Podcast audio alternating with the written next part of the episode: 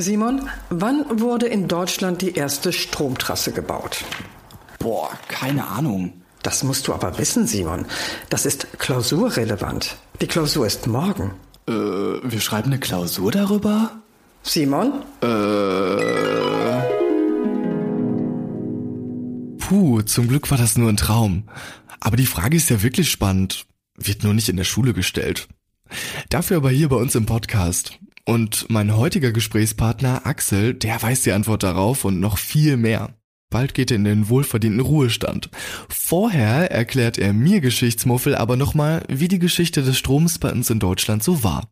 Na, 1885 äh, konnte man dann als ein erstes Kraftwerk in der Region äh, einen Umkreis von einem Kilometer mit Strom versorgen. Das sind so die ersten Entwicklungsschritte der Elektrizität und äh, kaum zehn Jahre später gab es schon die ersten Netzstrukturen, die dann bis 200 Kilometer weit die Energieversorgung oder Elektrizität abdecken konnten. Und Axel hat nicht nur die Stimme eines Geschichtslehrers, sondern auch ziemlich viel Spannendes während seiner Zeit bei Tenet mitbekommen. Wie die Wiedervereinigung von Ost- und Westdeutschland in Sachen Strom aussah und warum uns die Amerikaner für das deutsche Stromnetz beneiden, das erfahrt ihr in dieser Episode von Entlang des Stroms. Ich bin Simon. Beim Podcast Entlang des Stroms von Tenet kommt ihr mit auf eine Reise zu interessanten Themen, die die Energiewende voranbringen.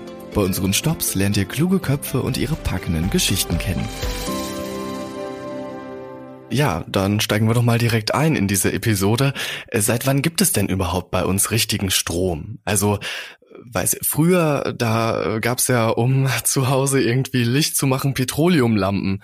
Ähm, um das einzuordnen, wann war denn das ungefähr und wann kam der erste Strom zu uns nach Deutschland in die Haushalte? Das geht äh, zurück ins Ende des 19. Jahrhunderts, äh, wo man die Vorzüge der Elektrizität äh, so ein Stück weit kennenlernte. Und es gab sogenannte Blockstationen, die die ersten Glühbirnen von zentraler Stelle her zum Leuchten brachten und äh, schnell bildeten sich da so die ersten Unternehmen, die versuchten, die Verteilung der elektrischen Energie zu steuern und zu überwachen. 1885 äh, konnte man dann als ein erstes Kraftwerk in der Region äh, einen Umkreis von einem Kilometer mit Strom versorgen. Das sind so die ersten Entwicklungsschritte der Elektrizität und äh, kaum zehn Jahre später gab es schon die ersten Netzstrukturen, die dann bis 200 Kilometer weit die Energieversorgung oder Elektrizität abdecken konnten. Hm. Boah, ein Kilometer, wenn man sich das heute vorstellt, ist ja unfassbar, ne? Also heutzutage ist es ja so, der Strom wird ja teilweise ne, äh, im Norden produziert und wird dann über kilometerlange Trassen bis in Süden gebracht. Ein Kilometer, das ist ja nix. Also Absolut richtig. Also das ist sicherlich nichts, aber damals war es schon eine Errungenschaft. Man muss sich vorstellen, die Gaslampen konnten dann äh, weggeschafft werden. Äh, ich habe relativ schnell durch einen Schalter elektrisches Licht gehabt und das war schon äh, eine, ein Quantensprung, so will ich es mal sagen, wo die Leute darauf zurückgreifen konnten. Mhm. Und äh, vorher war das ja sicherlich nur was für gut betuchte Menschen. Wann kam das denn wirklich in jedem Haushalt in Deutschland an, dass jeder Haushalt Strom hatte? Das denke ich mal, werden wir so erfahren können 1920 herum, äh, wo dann neben den Industrieunternehmen, die sich auf die Energie stürzten und auch auf die Erzeugung stürzten, ähm, wo mehr Energie vorhanden war, als dort gebraucht werden konnte. Und dann wurde es auch in die Region, in die Haushalte gebracht, äh, um dort für Licht und auch natürlich in die Infrastruktur, das heißt Beleuchtung der Straßen gebracht. Äh, so müssen wir uns das vorstellen. Mit dem Zweiten Weltkrieg wurde dann natürlich ein kleiner Cut gemacht, aber nach dem Weltkrieg ging es natürlich mit der Industrialisierung deutlich weiter und relativ schnell wieder nach vorne. Vielleicht vertiefen wir das noch mal ganz kurz, was du eben gesagt hast, das Stromnetz vor 100 Jahren, ähm, ein Kilometer. Ähm, also waren dann dort überall zentriert Kraftwerke, die dort den Strom für die ein Kilometer entfernten Siedlungen produziert haben. Ähm, und Richtig. anschließend wurde dann das Netz ausgebaut. Richtig. Es waren lokale Erzeugungsstellen äh, die dann eine Region versorgten, ein Kilometer oder es ging relativ schnell dann auch ein Stück weiter. Aber man erkannte auch sehr schnell, dass ich Vorzüge einer Redundanz, sprich, wenn eine andere, andere Erzeugungsstelle aushelfen konnte, wenn die erste Erzeugungsstelle nicht mehr funktionierte, dass das sehr große Vorzüge hat. Und dann ging es schon los, dass man sich ein Stück weit vernetzte und Verbindungen schaffte, um genau in diesem Fall, wenn ein Bereich ausfiel, nicht diesen Bereich dunkel zu lassen, sondern auch von anderer Stelle her zu versorgen. Hm. Dunkel lassen, dunkel flauten waren wahrscheinlich auch mal das Problem. Es kam doch bestimmt auch des Öfteren zu Stromausfällen, oder? Natürlich, das äh, war das. Und deswegen hat man überlegt, na, wie können wir das steuern? Äh, ich verschalte eben halt so ein paar Bereiche. Man muss sich das so vielleicht vorstellen, wenn ich in der Südsee die vielen Inselgruppen, die ich da habe, miteinander verbinden möchte, dann baue ich eine Fährverbindung auf und äh, so kann ich dann gegenseitig helfen, ich kann gegenseitig versorgen. Und das war die Idee, wie sich das Netz entwickelte. Das Netz, regionale Erzeugung an einer Stelle, wo der Bedarf da war, wo der Verbrauch äh, auch da war, äh, aber dann natürlich mit einer gewissen Vernetzung, um aushelfen zu können im Störungsfall. Und äh, wie wurde das Netz dann ausgebaut später zum Verbundnetz? Ich war in der ersten Zeit natürlich äh, mit einer geringen Spannung unterwegs. Man muss wissen, Elektrizität hängt auch äh, von der bei der Übertragung von der Spannung ab. Je höher ich die Spannung habe, umso mehr und so länger kann ich auch Strecken mit elektrischer Energie überbrücken. Äh, und ich musste dann das Netz in der Form entwickeln, dass ich sage, ich gehe weg von der geringen Spannung und hin zu einer übergeordneten Spannung. Und da sind wir dann in dem Bereich, wo wir sagen, wir gehen in die Hochspannung, 110.000 Volt, bis hin zu 220.000 und dann später natürlich auch das Netz, was wir heute noch betreiben, 380.000 Volt. Wir haben äh, auch noch alte 220.000 Volt Leitung in Betrieb. Äh, die aus den 20er Jahren hervorgehen, aber äh, größtenteils bewegen wir uns im 380.000 Volt Netz und da wird der Strom über lange Strecken transportiert. Das Transportieren ist aber nur das eine. Und jetzt kommt im Prinzip der Clou, den man dann gemacht hat. Ich muss diese Verbindungsleitung auch schalten können. Das heißt, wir bauen neben den Leitungen, größtenteils Freileitungen damals, bauen wir Umspannwerke um diese Leitung verschalten und auch regeln und steuern zu können, damit die Stromflüsse sich nicht den eigenen Weg suchen, sondern gezielt in die Richtung geschickt werden, in die sie auch benötigt werden. Also wurde damals schon weitergedacht. Axel hat 1993 bei Tenet angefangen. Da war das Netz schon sehr weit ausgebaut. Aber dennoch war es eine spannende Zeit für ihn, denn er hat die Wiedervereinigung von Ost- und Westdeutschland erlebt. Klar, nach dem Mauerfall 1989 und der Wiedervereinigung 1990 musste auch das Stromnetz verbunden werden. Wie war das so? Das Netz war sehr weit ausgebaut. Es war genau die Zeit, wo wir die neuen deutschen Bundesländer äh, an das westeuropäische Verbundnetz anschließen wollten. Es waren Verbindungsleitungen, äh, damals geplant vier Leitungen, die wir in die neuen deutschen Bundesländer hineinschieben wollten oder hineinbauen wollten. Äh, und ich wurde für ein Projekt damals Meckler-Fieselbach hieß es. Äh, Meckler ist eine, ein Umspannwerk in Hessen und Fieselbach ist das äh, Referenzumspannwerk in Thüringen. Dafür wurde ich eingestellt, dass diese Leitung geplant, genehmigt und auch gebaut wird. Ach, spannend. Und äh, DDR, äh, ehemalige DDR, soweit ich weiß, damals wurde doch dort äh, eigentlich alles mit Kohle gemacht, oder? Die Erzeugung. Äh, die Erzeugung, die, genau. Die Erzeugung wurde viel mit Kohle gemacht, das ist richtig. Äh, wir konnten noch auf Kernenergie zurückgreifen äh, und natürlich auch auf die fossile Energie. Auch wir hatten Kohle, Gas und Öl, wo wir mit erzeugt haben. Aber dort wurde im Prinzip über Kohle erzeugt. Das ist richtig. Und das Netz, war das dort gut ausgebaut? War das, das anstrengend Netz, für dich? Nein, das Netz war relativ gut ausgebaut. Wie gesagt, wir hatten identifiziert, äh, dass wir eine Leitung im Süden bauen mussten.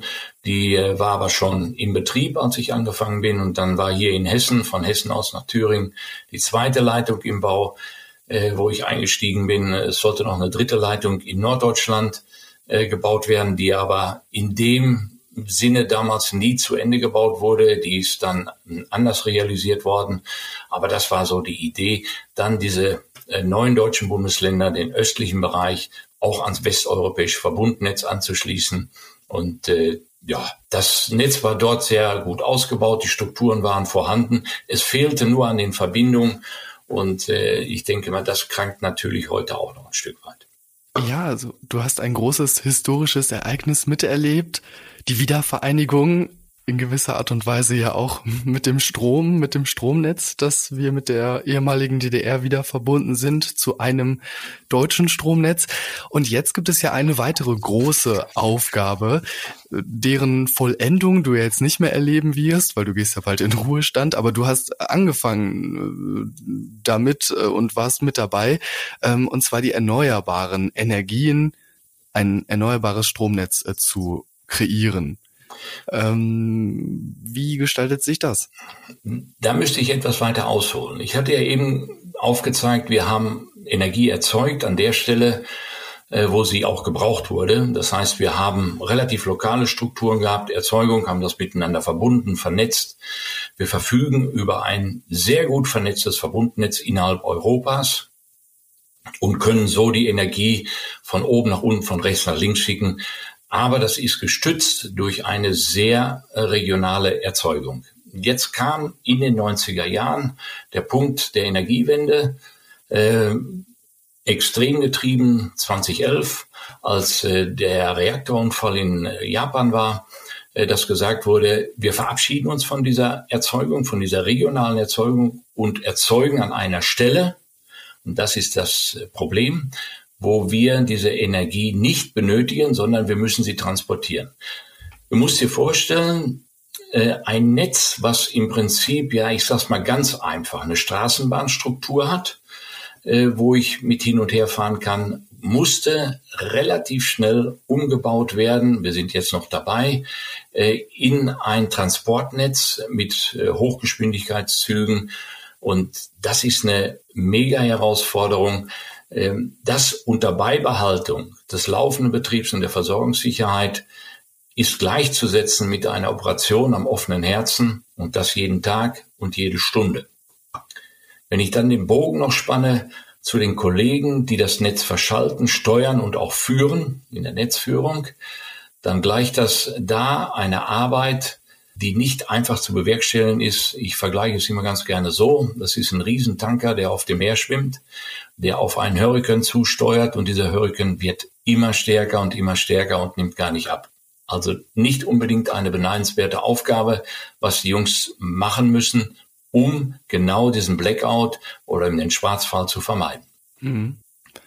Ähm, aber wenn man, wenn man jetzt mal wieder auf die Historie schaut, zurück, damals gab es ja viel mehr Stromausfälle als heute und heute läuft das ja trotz der Energiewende recht gut, oder? Es, es läuft recht gut und ist genau der, den Leuten geschuldet oder den Menschen geschuldet, die dieses Netz äh, steuern und führen. Äh, auch da hm, ist, muss man wissen, äh, dass sich durchaus wesentlich einige Erzeugungsstellen dann abschalten kann. Wir haben ja durch die Windenergie, die in der Nord- und Ostsee erzeugt wird, einen riesen Energieüberschuss an der Stelle, wo wir nicht alles abnehmen können und auch nicht alles transportieren können. Und dann muss man schon mal äh, abschalten oder muss man den Zufluss von Energie steuern, um das Netz nicht zu überlasten. Ich verweise da nur mal kurz auf das Ereignis 2006, November 2006, wo wir die Überlastung einer Transitleitung hatten, was zu einem Stromausfall in Gesamteuropa geführt hat. Ich muss immer an der Stelle aufpassen, dass ich das Netz sauber fahre und auch alles geregelt abläuft.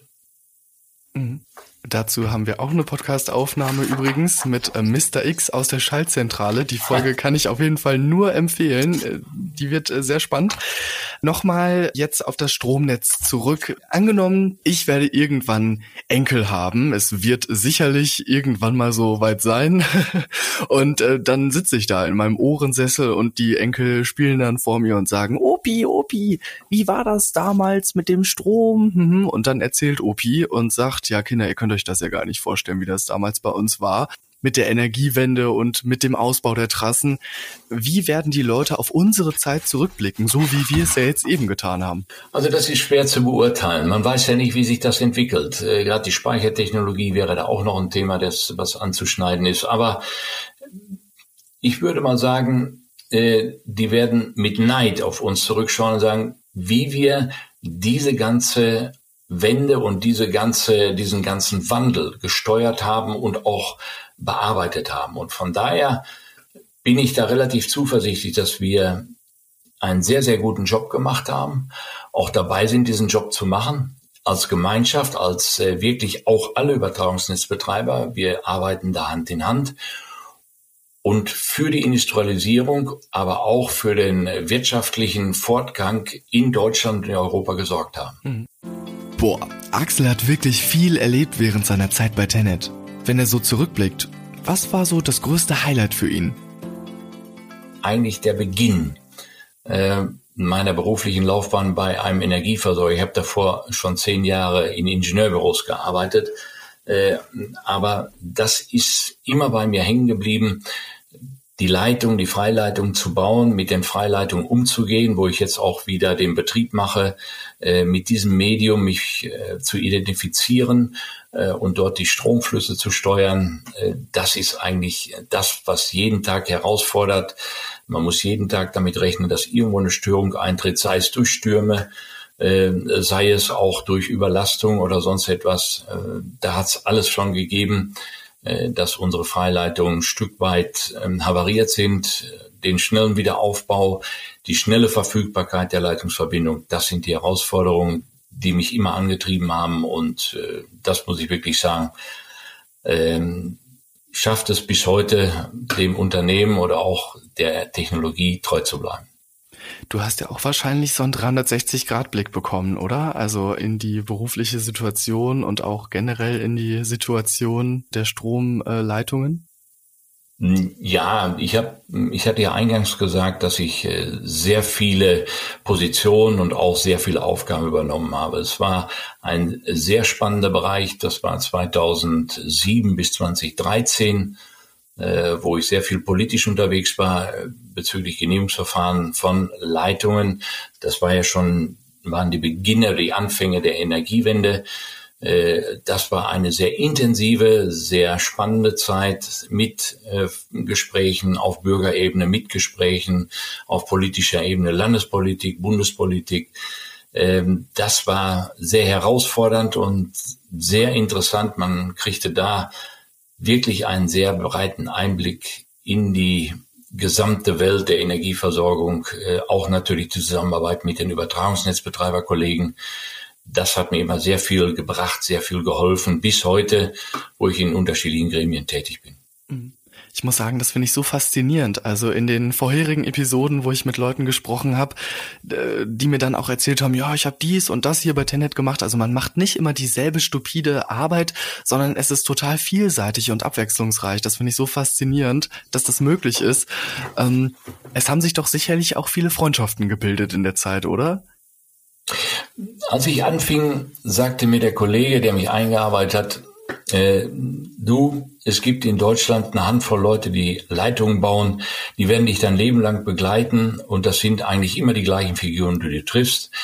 Es gibt sehr viele Freundschaften, sehr viele Symbiosen, die wir gebildet haben. Also das muss man wirklich sagen, die auch über das normale Berufsleben hinaus erhalten bleiben. Ich habe noch sehr viel Kontakt auch mit Leuten, die im Moment schon im Ruhestand sind. Ich bin aktiv äh, aber äh, das ist wirklich so. Das ist wie eine kleine Familie. So möchte ich es mal sagen, mit ein paar Händen voll Leuten, die sich in diesem Kreis bewegen. Würdest du sagen, du hast dich in der Zeit bei Tenet weiterentwickelt? Du konntest dich weiterentwickeln?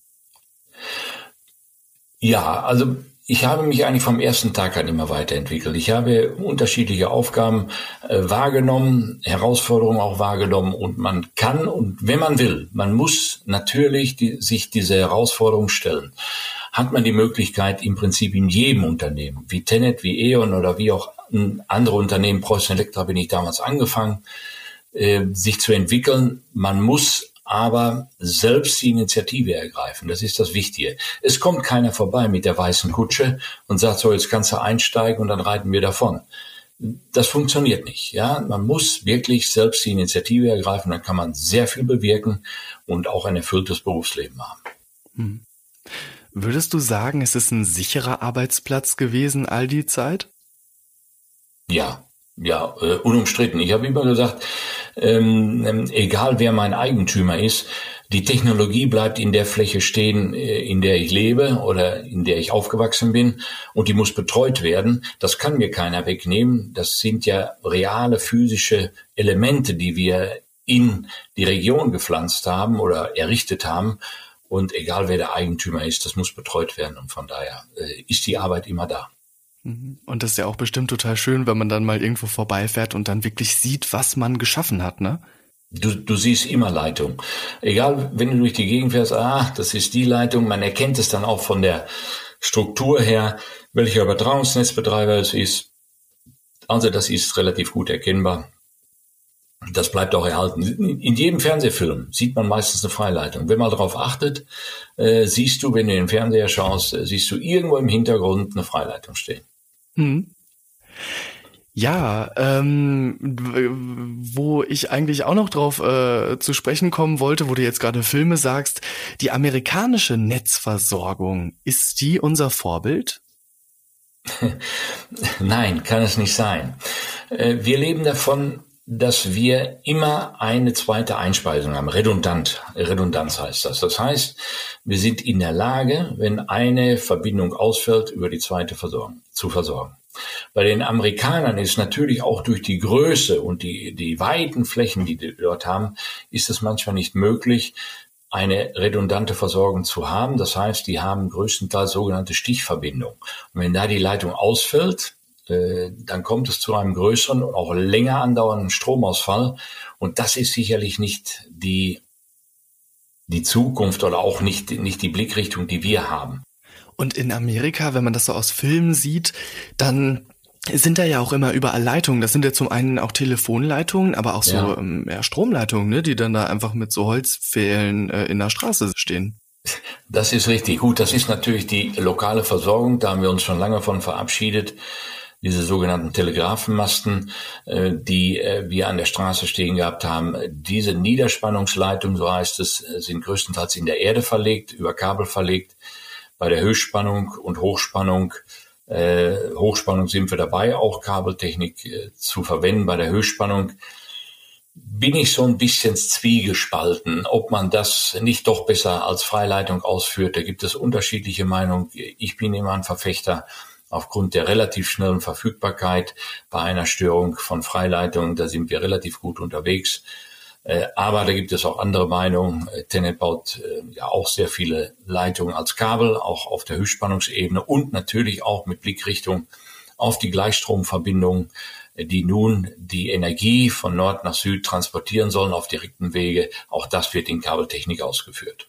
Ja, noch kurz auf den Zweiten Weltkrieg äh, zu sprechen zu kommen. Ich bin tatsächlich mal an der Freileitung entlang gefahren für eine andere Podcast-Episode und da wurde mir erzählt, dass die Masten, die dort stehen und die erneuert werden sollten, also wo neue Leitungen langgelegt werden sollten, ähm, dass die Masten wirklich von Hitler noch unterzeichnet wurden. Wahnsinn, oder? Also, dass die da schon so lange stehen. Also diese Genehmigung, diese Papiere, das müssen wir auch aufhalten. Mit einem Reichsadler habe ich selbst gesehen, habe ich selbst in Händen gehalten. Äh, das ist so. Ähm, wir betreiben das Freileitungsnetz und die Freileitungsmasten, ja, ich denke mal ungefähr 100 Jahre. Äh, und dann müssen wir gucken, ob die von der Substanz her noch standfähig sind.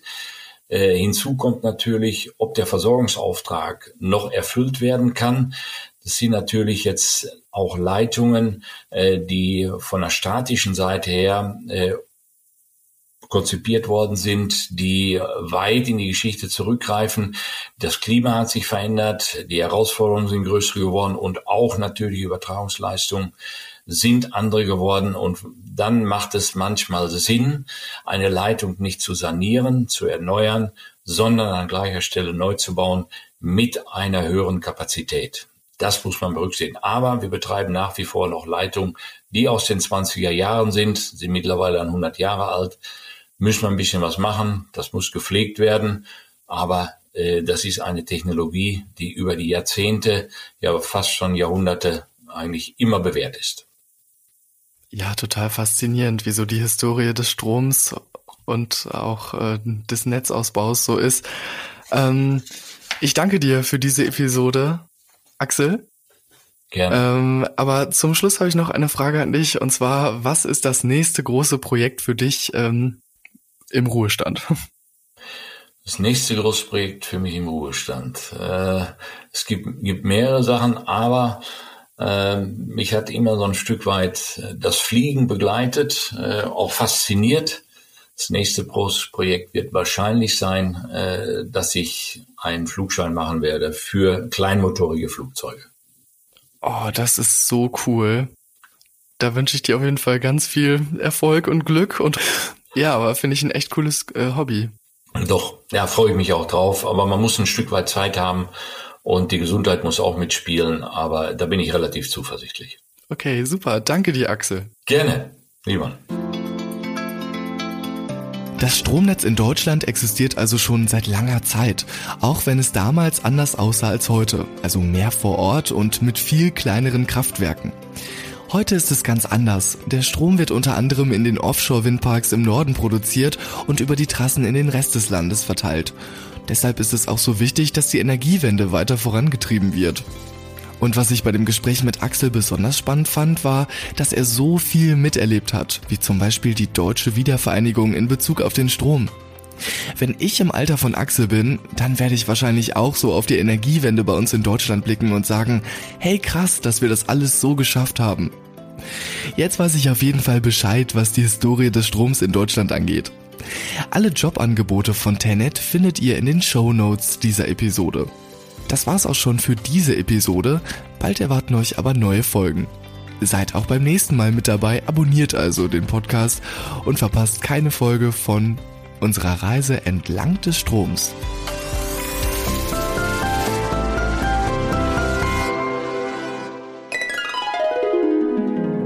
Hier, deine Klausur, Simon. Super, sehr gut.